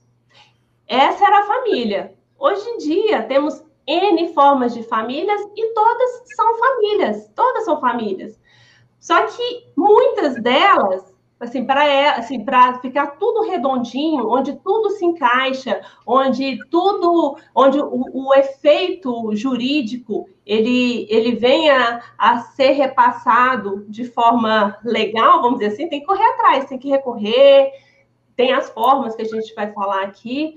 E, e, é, e, e é comum, a gente está falando de uma coisa que ainda não está assim, tão redondinha, né? Que não é tão, que, que não é uma que não é uma filiação natural, biológica, como falamos, mas Nem a adotiva, né, que está lá e que tá, que já é escancarada, vamos dizer, legalmente ela está protegida já, né? Porque passou por todas as fases, né, Renata? Sim, sim, mas ela é comum, ela é muito ela comum. É comum. O que é mais comum hoje em dia é o quê? Né? O que, que é comum? É, é uma mãe ou um pai que veio de outro relacionamento Aí desse relacionamento anterior, ela traz um filho com ela. Muitas vezes esse filho é pequenininho, ele é pequenininho. E aí, dentro de uma união estável ou dentro de um casamento, aquela criança, não necessariamente aquela criança, ela tem que ser tipo assim, ah, o pai, tipo assim, ela não tem pai reconhecido, ah, e o pai não registrou. Não, não, a gente, dentro do nosso exemplo, deixar bem claro, para entender melhor o que, que é essa filiação socioafetiva, essa criança, do nosso exemplo, ela pode ter sido sim registrada pelo pai biológico. O pai biológico, ele pode pagar sim alimentos para aquela criança. O pai biológico, ele pode estar presente na vida da criança. Sim. Só que socialmente, até muitas vezes é o seguinte, porque aquele pai não mora tão perto. Normal isso. Às vezes mora em outra cidade, né, muito acontece. Isso. E aí o que, que acontece? O padrasto, no caso aqui, o padrasto, com aquela criança pequenininha, o enteado, ele cria uma relação de afeto tão grande, como a Daisy colocou, é tão grande essa relação que é, é o que a gente falou, acaba se confundindo, é, acaba é, é uma confusão social, vamos dizer assim, onde fica declarado assim que as pessoas de fora olham, não tem dúvida que aquilo é uma relação de pai e de filho. Aquele, no, o pai do coração, que a gente está falando, que no caso aqui é o padrasto, é ele que leva a criança na escola, é ele que vai na reunião da escola, é ele que vai na festa do Dia dos Pais, é ele que está atrás do bolo, muitas vezes cantando parabéns, tirando foto da criança. Né? Que acorda e vai dormir junto, né? Que tem até aquela criança na sua cama, muitas vezes, porque está ali se acarinhando com a mãe e acaba tendo o aconchego dele também. Sim, sim. É, é ele que muitas vezes a mãe confia, ela vai trabalhar, fazer alguma coisa, a criança fica com ela, a figura paterna ali. A criança vai crescendo, aquele pai busca na festa, aquele pai está cuidando dos eventos sociais. A gente está dando um exemplo, um exemplo masculino, mas o vice-versa pode acontecer é, também. Isso, é só um exemplo, né? Assim, dentro do que a gente está colocando aqui, mas é independente do gênero aqui, independente de pai, pai, mãe, mãe, pai, mãe, independente disso. E aí é o seguinte, a criança ela cresce com aquela identidade, os amigos entendem que aquele é o pai da, do, aquele é o pai, né? socialmente, ele apresenta aquela criança, esse é meu filho, essa é minha filha. Então, socialmente existe isso. Esse é o pai socioafetivo que a gente está falando, que cresce. E por que, que é importante, né, Daisy, falarmos, a gente falou, de, por que, que é importante essa questão de, de regulamentar, de organizar né? É, é, essa relação socioafetiva. Porque muitas vezes, tanto essa, o filho de criação, como nós falamos, como as adoções, a brasileira, e esse filho socioafetivo que a gente está falando aqui, é, muitas vezes esse pai ou essa mãe, ela acredita tanto, tanto, tanto, tanto, que ela é, que, tipo assim, que aquela pessoa é o pai ou a mãe daquela criança, acredita tanto né? E, e, e, ao redor, né? O tio chama de meu sobrinho, a avó chama de meu neto, os irmãos é meu irmão. A consideração é tão, tão pública e notória em relação a todo mundo que esse é pai inserido na família, né? Totalmente inserido na família. Que essa, que esse pai ou essa mãe, muitas vezes ela acredita tipo assim, não, os meus filhos reconhecem que, no caso, né, nós temos assim, reconhece que ela é a princesinha do papai. Os meus filhos sabem o quanto eu amo a minha princesinha, né? Os meus filhos sabem o quanto ela é importante para mim. Isso é muito comum, sabe? A, é, a, as pessoas veem aquela. É, é, é, a pessoa em si, aquele pai, ele acredita que quando ele não estiver mais aqui, as pessoas vão respeitar a vontade dela. Ele, ele, acredita que a partir do momento que ele sair daqui, os irmãos vão continuar irmãos como eram, os tios vão continuar tios, os avós vão continuar sendo avós, porque ele acredita que o amor legítimo que ele sente pelaquela criança vai ser respeitado. infelizmente, não ele é suficiente para garantir que se continue assim, né? Que aquela criança continue tendo família, né? Porque vem junto toda uma situação que não é só não é só a financeira que a gente está falando aqui, né? É, uma, é, um contexto familiar que, que, que é garantido ou que se pensa estar garantido simplesmente porque eu amo, porque eu tenho essa relação e porque ela foi apoiada durante uma vida inteira, muitas vezes, né, Renata? Exatamente, Deise. E aí, o que, que pode acontecer numa situação dessa? Quando a pessoa não está mais aqui, Aí, essa criança que até então ela acreditava, esse adolescente, né? Acreditava que já tinha uma família, aquela é a família dela. Aí, quando ela percebe que a partir do momento que ela perdeu a figura do pai, ela também perdeu toda a família que até então ela reconhecia como era filho. Gente, isso é muito doloroso. Doloroso, traumático. O que mais a gente pode falar sobre isso, Deise? Desumano? É. É, é né? desumano, desumano, né? E, e, então, assim, ó, e muitas vezes é, o que se percebe é que essa, essa pessoa, quando ela é afetada lá no seu íntimo, porque pensa, é, é são dois lutos aí, né? Perde-se a pessoa, a pessoa que, que, que, que tem aquela importância, que tem aquele significado todo na vida dela, né? E perde-se a família que vinha junto e o reconhecimento eu tenho um pai, porque parece que tudo volta assim, não, ele não era o teu pai, não, não é a tua mãe, né? Então é, é isso é, é, é, muito doloroso, né? E muitas uhum. vezes só por causa disso se busca o reconhecimento dessa relação. Poxa, eu quero, eu quero pertencer né? E quando se quer pertencer, se busca esse direito, que ele vai, ele vai ter várias consequências desse ato, né? Uhum. Que é o pertencimento na, nas emoções, né? O reconhecimento dessa relação, simplesmente, né? Mas também ela vai trazer direitos patrimoniais, né? Mas tudo isso poderia ser evitado, né? Porque Mas... o, o que eu vejo, Renata, sabe o que, que é? É que a gente não tem Uh, a, a gente não quer se bater com a mortalidade, né? Então tá tudo no seu lugar, a minha vida anda, estamos todos muito bem. Nós hoje eu, eu trago esse exemplo em outras em outros dizeres, em outros vídeos também, porque hoje nesses últimos tempos assim o Covid veio e ele assim simplesmente desestruturou, ele nos tirou aquela pseudo segurança que se tinha que temos vida eterna quando não temos, né? Então, quando se menos espera, a, a gente vai. Sim. E aí ficam pendências, né? Quando, na verdade, se eu estivesse aqui, o que, que eu iria fazer? Uh, ou, ou, mais lá na frente, né? Pensando que eu vou viver até 80, 90, sei lá.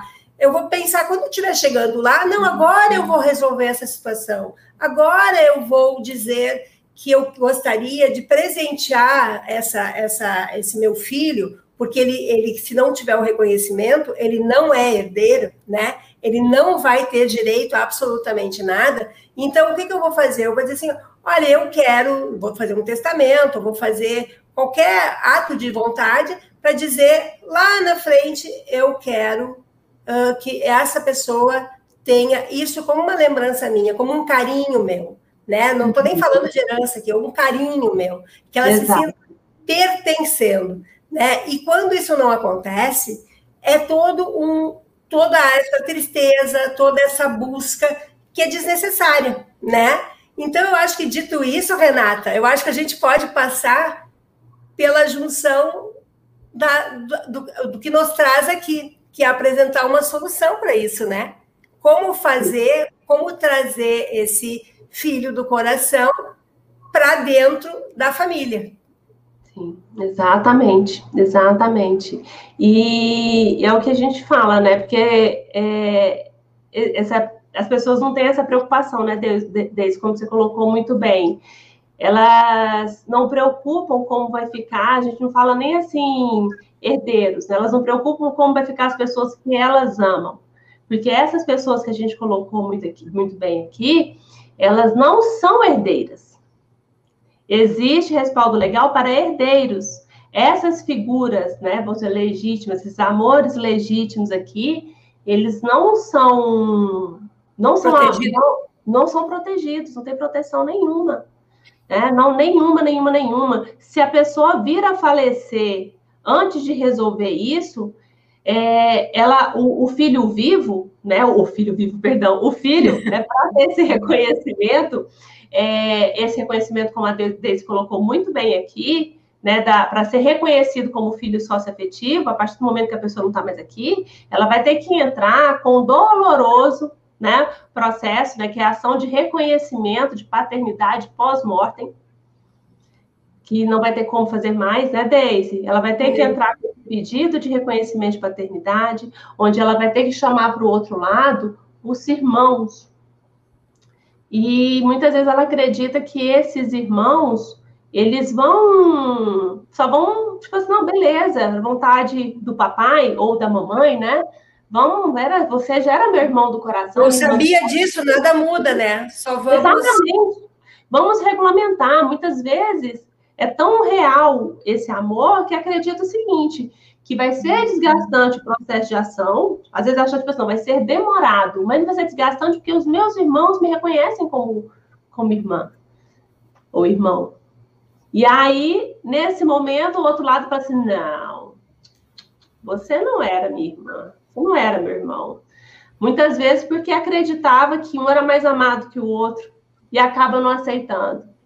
Aí a gente já está falando até de uma terceira dor, né, Deise? Sim, é. Terceira dor. É bem complicado isso, sabe? É muito doloroso. Então, é por isso que é importante, como a Deise falou, é, as pessoas preocuparem em resolver isso antes. E é possível resolver isso antes. Né? A questão do testamento, beleza, muitas vezes a pessoa fala em colocar em testamento, só que ela não vai. Tipo assim, um testamento ele pode ser anulado, a gente sabe disso né? Facilmente anulado. Vai ter aquele filho que se sentiu preterido e vai dizer: não, eu, meu pai foi coagido, meu pai não, ou minha mãe não estava na, na, sua, na, na sua melhor condição uh, de sanidade mental. Uh, e aí vai, né? Anos por uma luta que desnecessária de novo, né? Cara e. Desculpa te cortando, se ouve de tudo, né, Deise? Se Sim, ouve de, de tudo.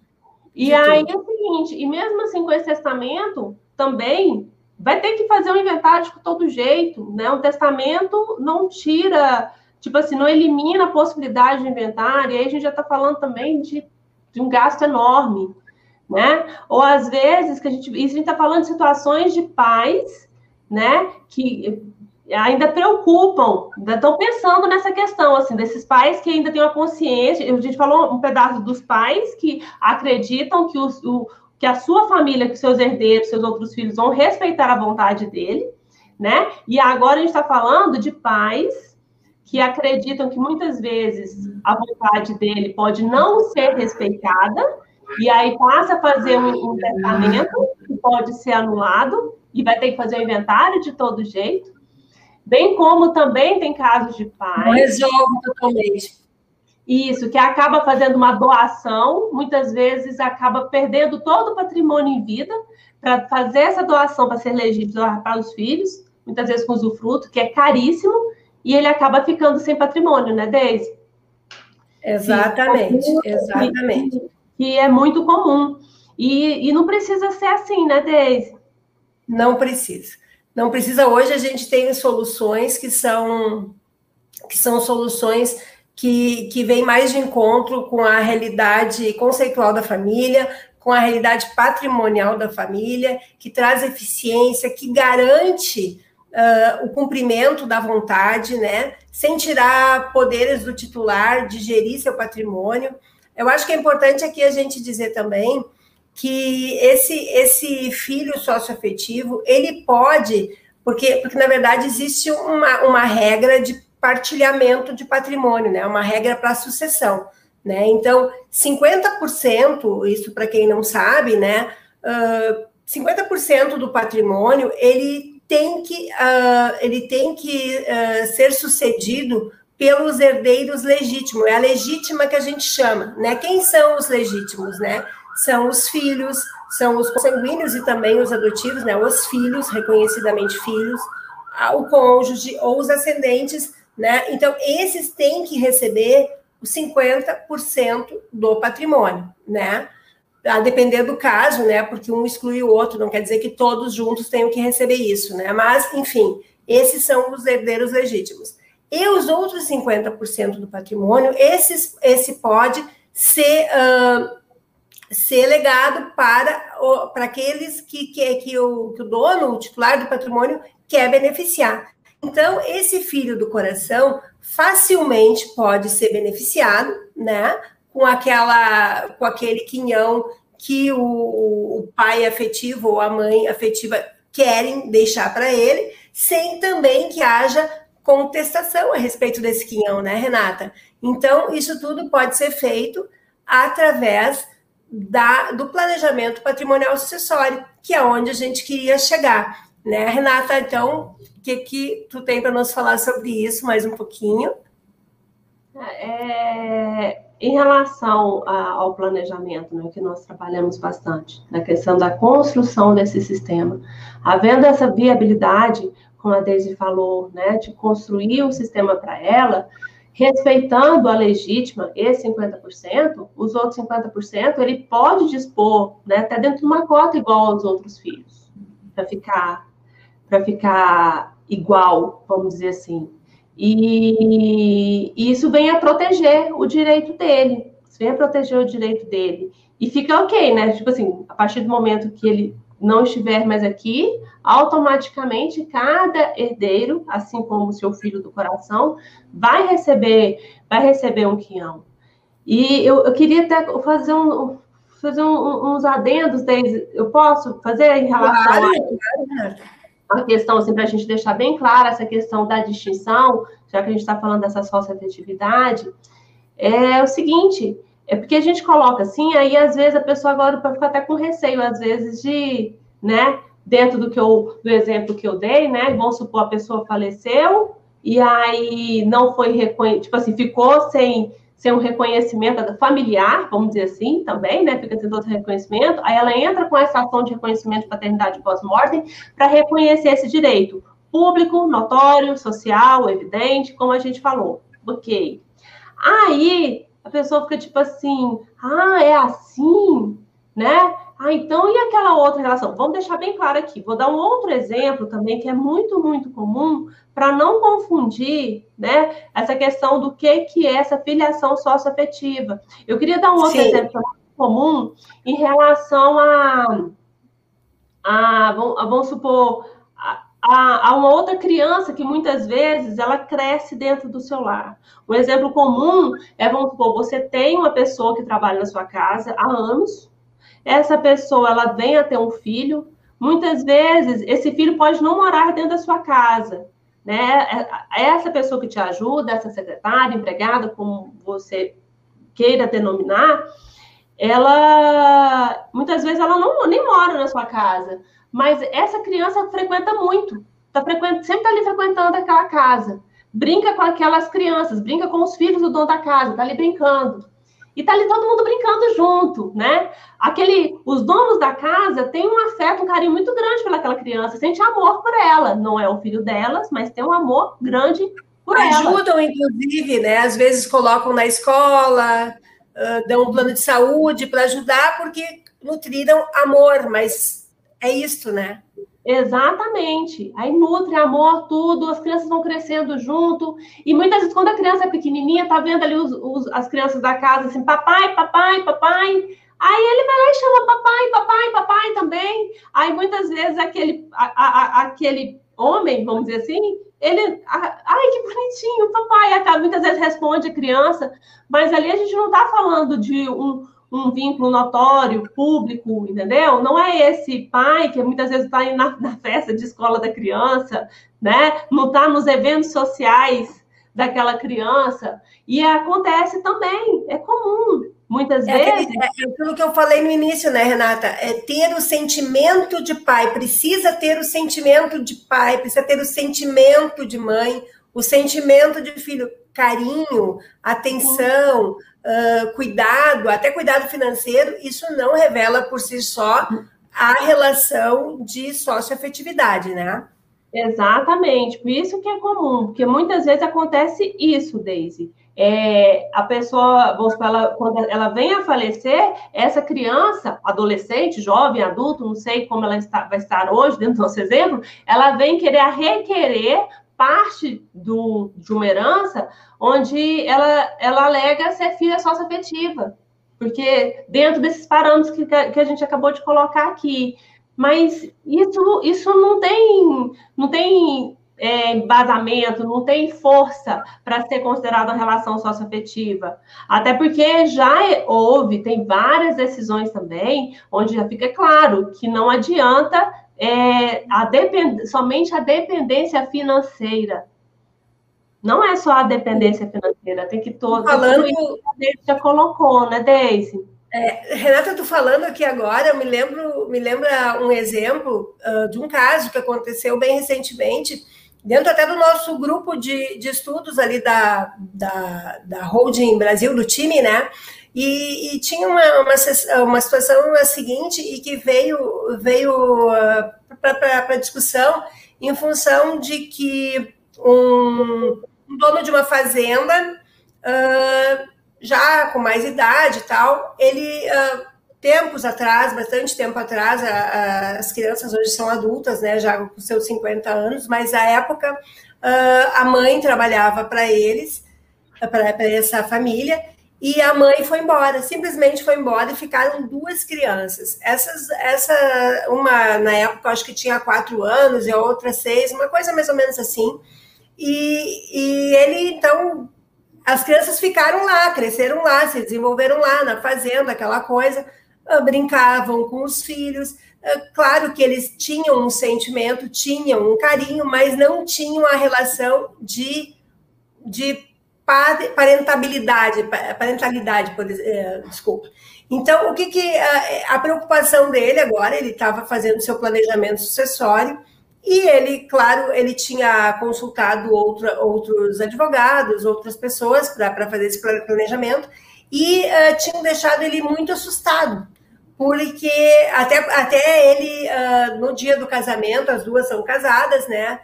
São duas meninas, que hoje são duas mulheres, então ele deu, ele presenteou cada uma delas com uma casa. Né? Não sei a que nível era essa casa que, né? Mas se era uma casa igual que ele deu para os filhos ou se era uma casa simplesmente, mas ele deu uma casa para cada uma e é, é isso que veio a discussão. E ele então estava assustado porque ele não queria esse reconhecimento. Então, como é que ele ia fazer isso? Como é que ele ia fazer o seu planejamento na holding, né? Uh, uh, seria contemplar ou seria colocar tudo em risco, porque tinha medo que elas pudessem, uh, depois de ele não estar mais aqui, ter uma, fazer uma ação para ter esse reconhecimento póstumo. Então, a, a, a dúvida era justamente uh, como fazer essa proteção, já que ele não tinha, ou ele por si não tinha esse sentimento de pai, e simplesmente alguém que não deixou as crianças uh, na rua, né? na rua da amargura, como se diz. Então, uh, tudo isso tem que ser analisado uh, dentro contextualmente, né? Não, não, se pode, nem todas as relações são de filiação socioafetiva, né? Mas elas realmente existem, né? E, e que vêm com, com uma vontade de proteção, né? De inserção. E nem sempre é só financeira, simplesmente aquele reconhecimento, mas ela deriva, né?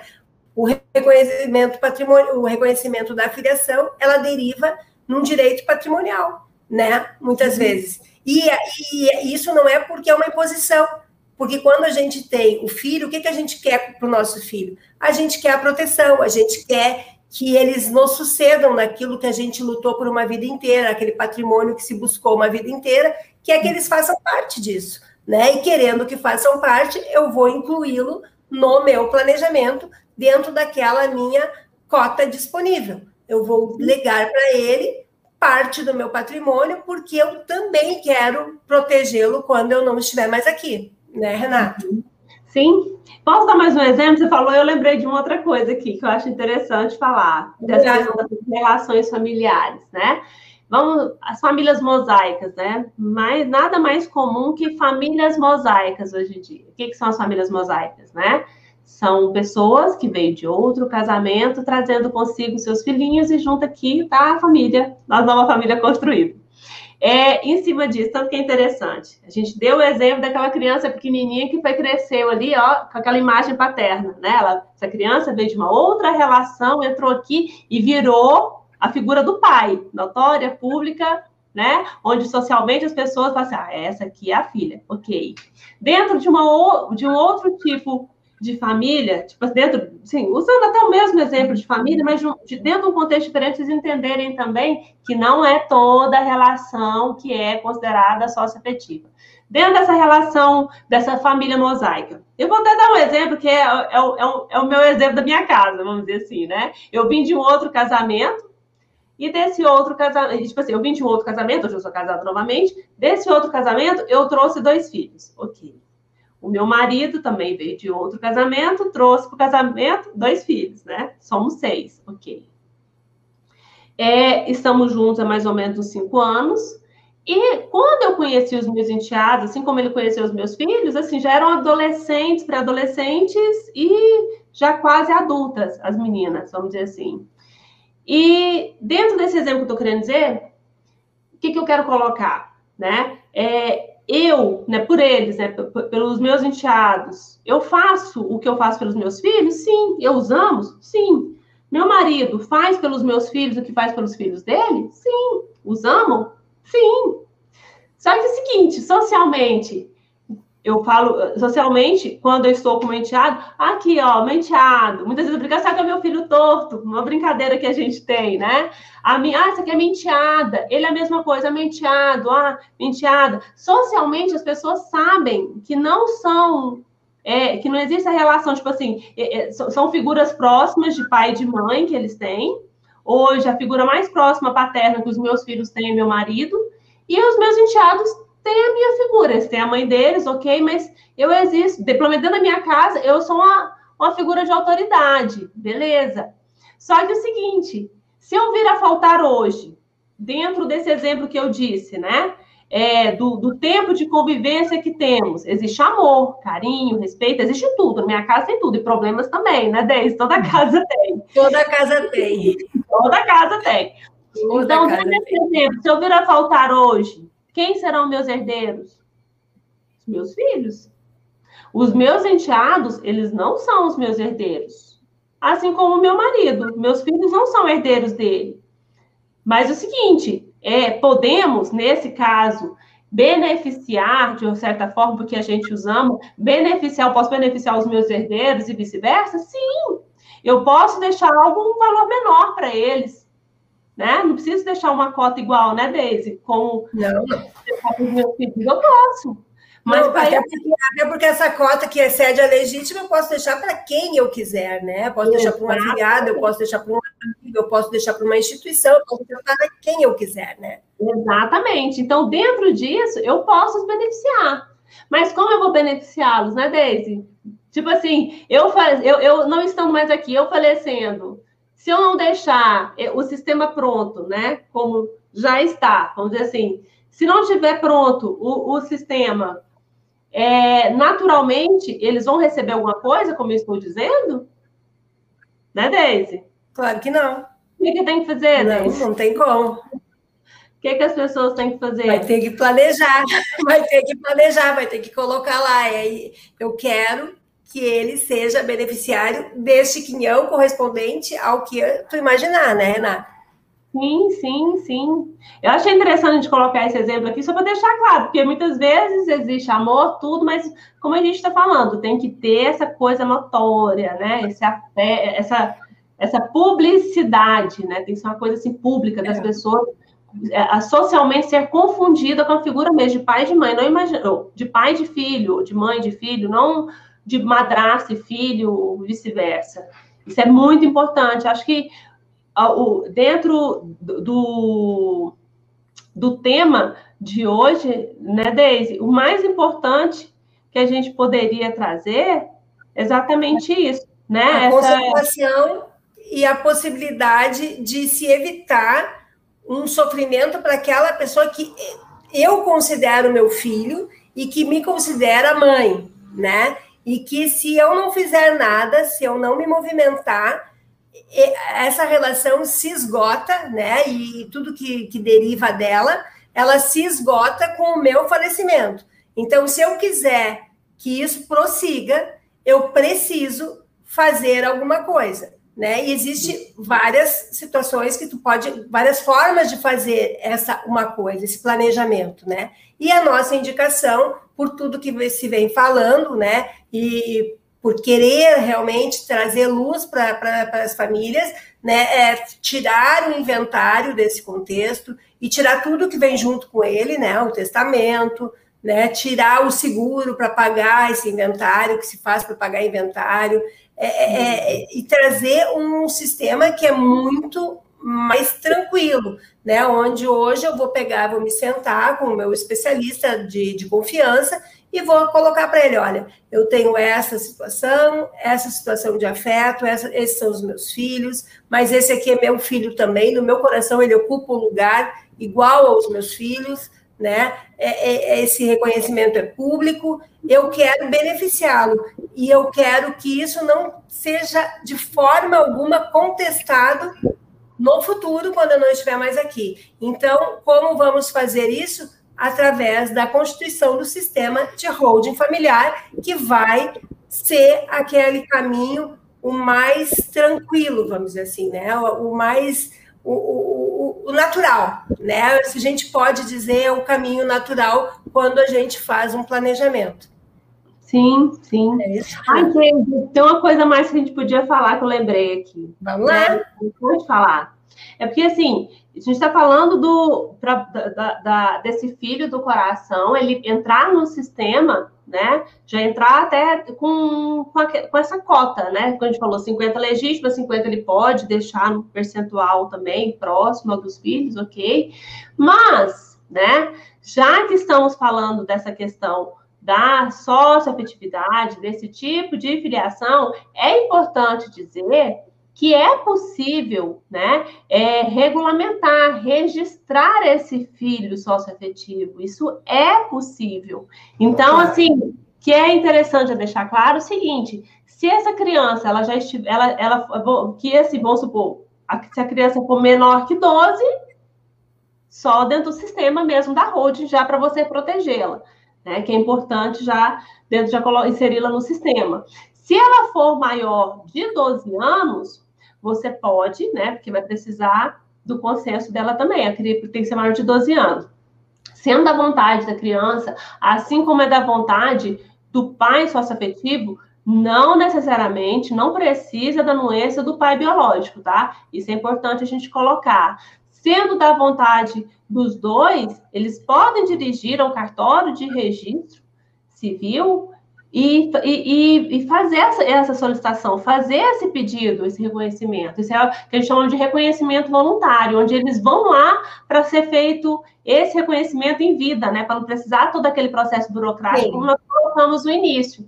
E aí, nesse momento, né, o cartório envia esse pedido para o Ministério Público, né, para análise, né, para o Ministério Público devolver um parecer, né, e favorável, vamos dizer assim, de, e sendo favorável esse pedido, o nome desse pai socioafetivo, desse pai do coração, ele é acrescentado ao lado do nome do pai, né, ou mãe, vamos dizer assim, onde essa criança, dentro do nosso exemplo, a gente está falando do pai, onde essa Sim. criança vai ficar com uma mãe e dois pais no registro com responsabilidades recíprocas. A gente também está falando, tipo assim, não é só o pai que vai ter responsabilidade sobre o filho, não, né?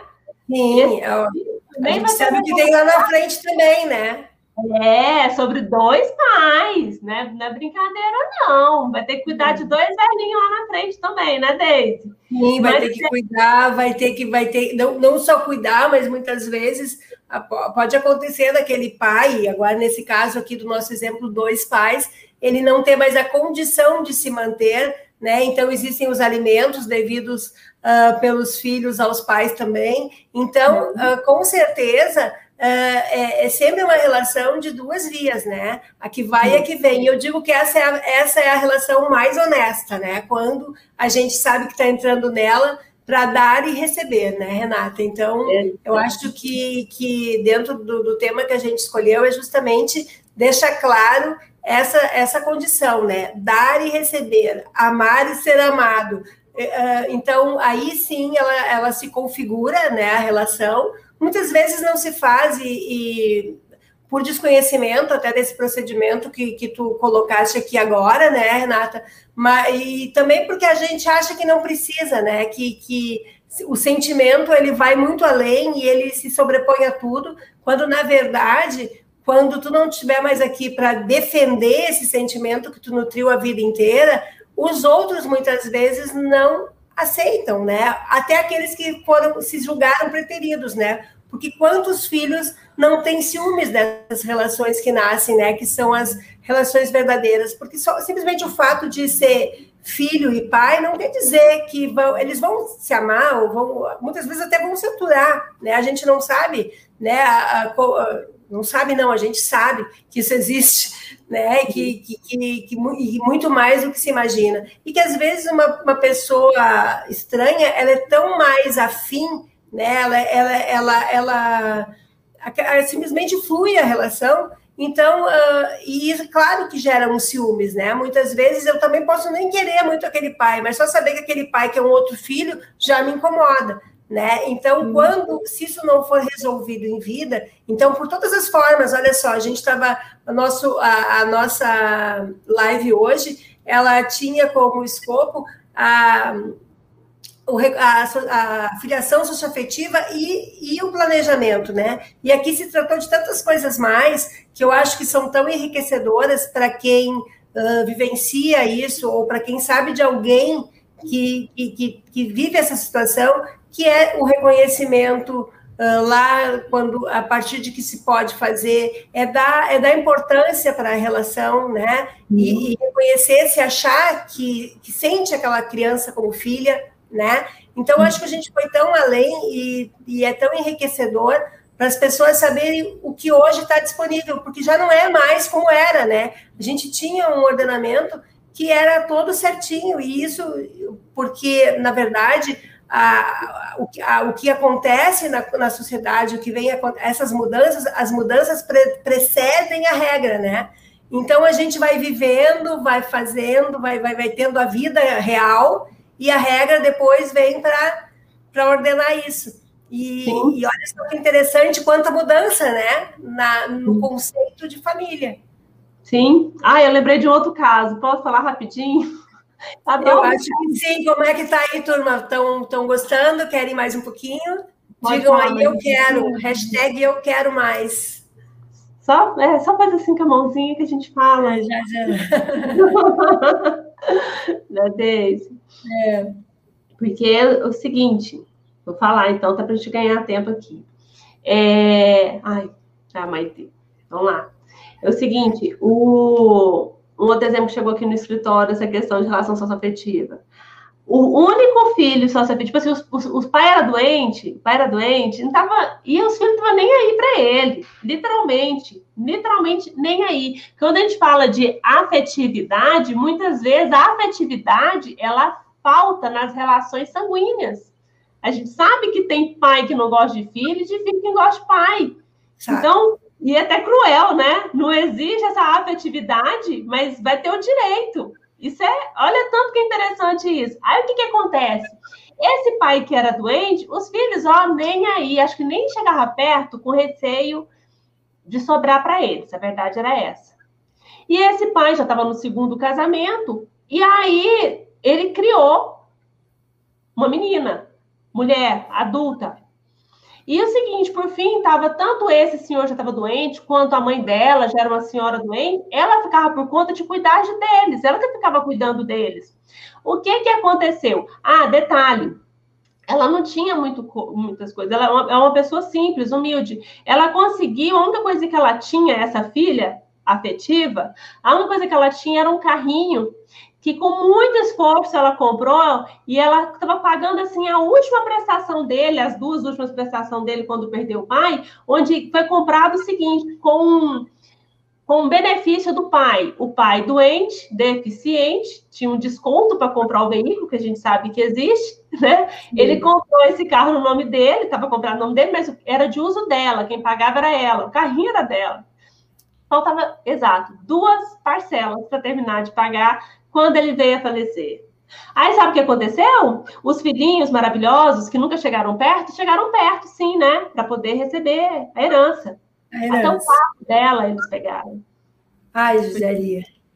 É, mas acontece, né? É, é, aquela expressão, é raro, mas acontece muito, né? Porque. Sim, sim, a gente está falando de exemplos, de, de, de, a gente está falando de coisas assim que acontecem diariamente, diariamente.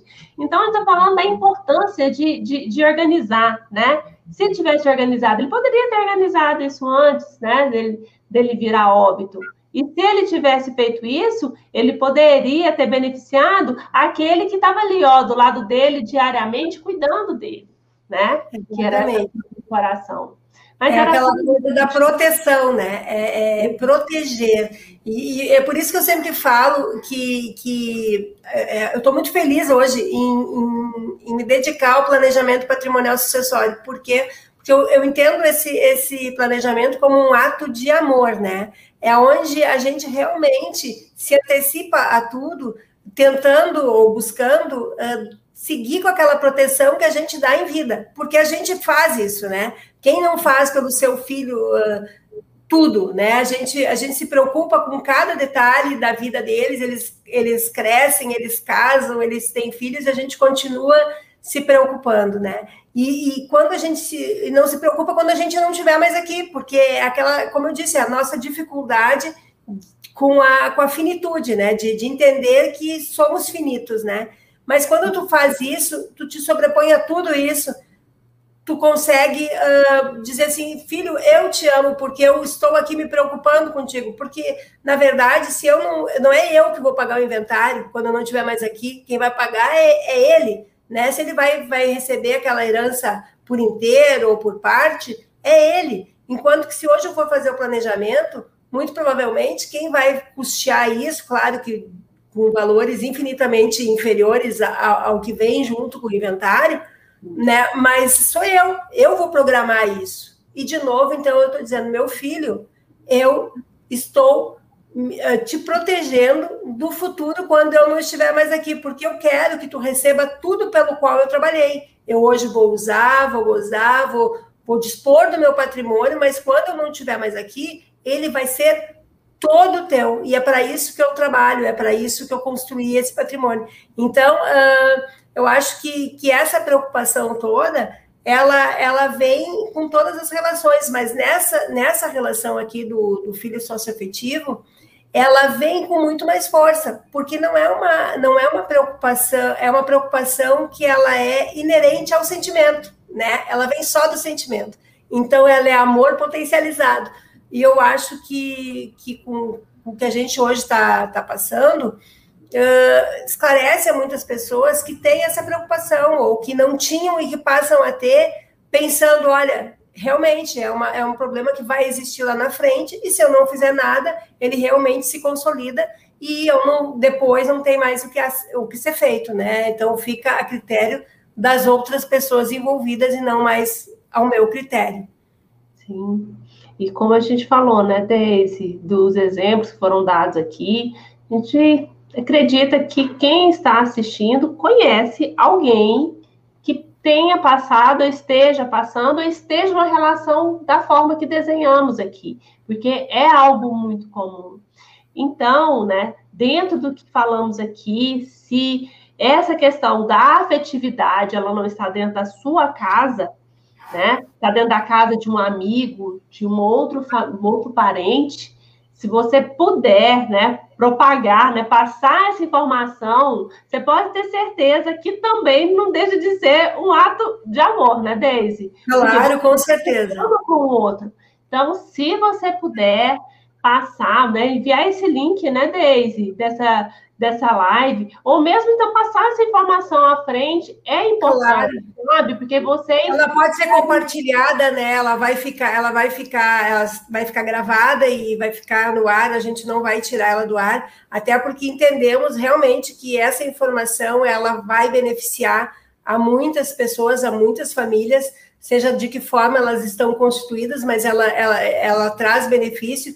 Então, assim, se, se tu conhece alguém que possa, que, que, está vivendo essa situação, compartilha com ela, uh, deixa, deixa que, que ela também tenha esse conhecimento, que possa fazer a diferença na vida dela e dessa pessoa pela qual ela nutre amor, ela nutre esse sentimento de, de filiação mesmo. Sim, sim, exatamente, exatamente. Daisy, quer falar mais alguma coisa? Eu, eu acho que assim, a gente já já está ali em uma hora de, de live, né? As pessoas que, que estão com a gente, uh, imagino que já possam estar cansadas nessa quinta-feira, mas também, se alguém tiver alguma, alguma questão, pode que não venha agora, né? como a live vai ficar, vai ficar gravada ali, pode colocar depois. Nós temos as nossas redes sociais também, podem nos acompanhar e ali tem todos os acessos e a gente está aqui para dividir a informação, né, Renata? Para dividir, para esclarecer, né? Uh, fazendo o nosso, tentando trazer o nosso melhor hoje para realmente que as pessoas mudem o paradigma e possam possam quando descansarem descansarem mais uh, com mais tranquilidade, né? Tendo a certeza de que as pessoas que ficaram uh, estão ou foram contempladas que se sentiram amadas, que sentiram que eram importantes na vida dessas, da, na minha vida, vamos dizer, se é eu que estiver partindo, né? Eu acho que, que é isso. Renata, quer fazer mais alguma consideração ou vamos nos despedindo? É, não tem muito o que falar. Você, você fez muito bem, Deise, fechou muito bem. É exatamente isso. E eu quero agradecer, agradecer a todos que estiveram conosco, né, Deise? Que sete horas da noite até agora às oito conosco nessa quinta-feira. Muito obrigado por ter participado com a gente. Nos colocamos à disposição, como a Deise falou, nas redes sociais. Podem enviar perguntas para a gente. Quem não quis colocar pergunta aqui nos comentários, pode enviar, estamos à disposição. Quem sabe vocês que estão nos assistindo, nos ajude, né? Dentro do nosso em prol do nosso propósito, que é impedir com que famílias venham passar pelo inventário e, e ajudar essas famílias, ajudar essas famílias que, como hoje colocamos, né, existe pessoas muito queridas, pessoas amadas e que se acontecer alguma coisa hoje, né, com essa raiz, vamos dizer, essa estrutura desse lar, esse fruto bom, amado, ele vai ficar desprotegido. E vamos pedir isso também de acontecer, tá? Quero agradecer. Muito, muito obrigada mesmo de estarem com a gente. E Renata, eu quero te agradecer muito por ter participado junto comigo, né? Foi muito bom dividir dividir essa live contigo. Ela realmente foi foi enriquecedora a tua contribuição, né? Eu acredito que as pessoas que estão nos ouvindo também uh, são agradecidas a isso. E, e, quero dividir mais, quero conversar mais contigo sobre outros assuntos, tá bom? Opa! bora, bora! É, vamos lá, né? Vamos lá. Vamos sim. É isso. Então, aí, boa noite, pessoal.